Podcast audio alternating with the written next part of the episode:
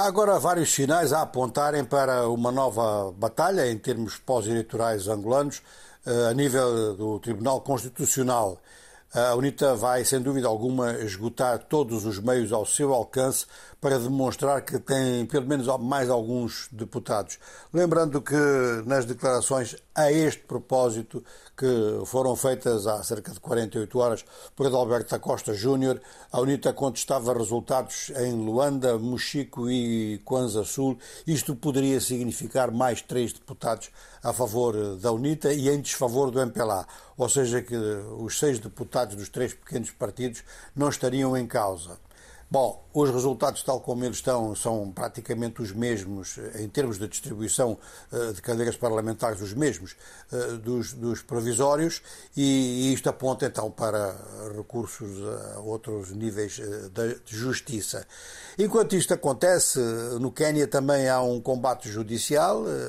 Raila Odinga espera a resposta do Supremo às suas reclamações também sobre cálculos que estariam mal feitos em determinadas áreas. A noção do cálculo mal feito começa a aparecer como, neste momento, uma reclamação em diversos países africanos, ou seja, que não se acusa o organismo eleitoral de má fé à partida, não se acusam os softwares de estarem viciados, o que se diz é que não há competência a determinados níveis para tomar atenção a pequenos detalhes. Isto pode ser verdade, pode ser mentira. O importante aqui é que em torno disto, é o que estamos a constatar, em torno disto, seja onde for, mas em Angola é muito, muito flagrante, desenvolve-se uma campanha eh, de, de, fake news e já notamos que Angola, no quadro dos países da CPLP, é o país com as maiores máquinas de fake news que se excetuarmos o Brasil. De maneira que não é, não é um bom resultado, não é, não é, não é uma classificação que mereça uh, elogio, pelo contrário. E estas máquinas de fake news, estou a pôr no plural, são diversas máquinas, não é uma máquina só. Maneira que é um fator aqui que complica bastante as coisas, que faz trepidar muita coisa e está mesmo a provocar protestos sem necessidade disso, na medida em que há todo um encaminhamento. É, é, é coisa de ser mais papista que o Papa. Há todo um encaminhamento que está a ser feito pela oposição que pode vir a ser desacreditado com estas campanhas de, de fake news.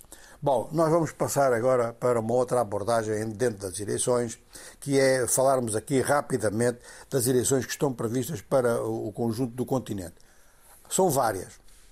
Algumas nem lhes damos importância porque são cartas marcadas. É o caso, por exemplo, da Guiné Equatorial, que até nem tem data marcada, mas deve ser este ano.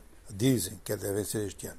Temos algumas com datas marcadas que levantam curiosidade. Por exemplo, no Tchad, eleições gerais já no próximo mês. Isto depois eh, do diálogo nacional. Isto depois de acordos com grupos armados no, no, nas negociações do Doha. De maneira que eh, as eleições vão ser um teste à transparência do processo, vão ser um teste à honestidade e ao valor uh, destas negociações. São eleições desde o Presidente da República até aos poderes locais. Uma outra eleição importante eh, na ilha, nas Ilhas Comores são as eleições das Assembleias das Ilhas. Isto geralmente dá uma grande indicação para as eleições nacionais e, em princípio, vai-se acreditar, está a acreditar-se, pelo menos, está a acreditar-se que estas eleições serão corretas. Corpos eleitorais relativamente pequenos, fáceis de controlar, de maneira que aí a própria oposição vai participar, ao que tudo indica, pelo menos até, até agora é assim que, que as coisas estão.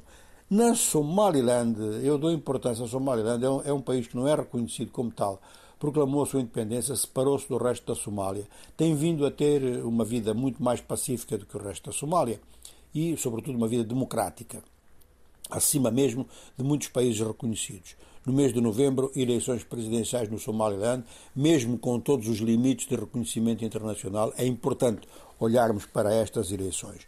Muito importante também, no mês de dezembro, olhar para as eleições gerais no Sudão. Aí eu não sei se a oposição vai participar.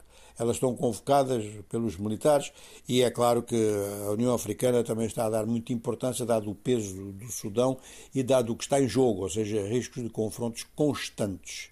Por outro lado, também na Tunísia, então, eleições para a Assembleia Nacional, aí a oposição a contestar o poder do atual presidente, que a oposição considera que tomou medidas anticonstitucionais, mas o atual presidente com um apoio social considerável e é provável que estas eleições venham a ser legitimadas.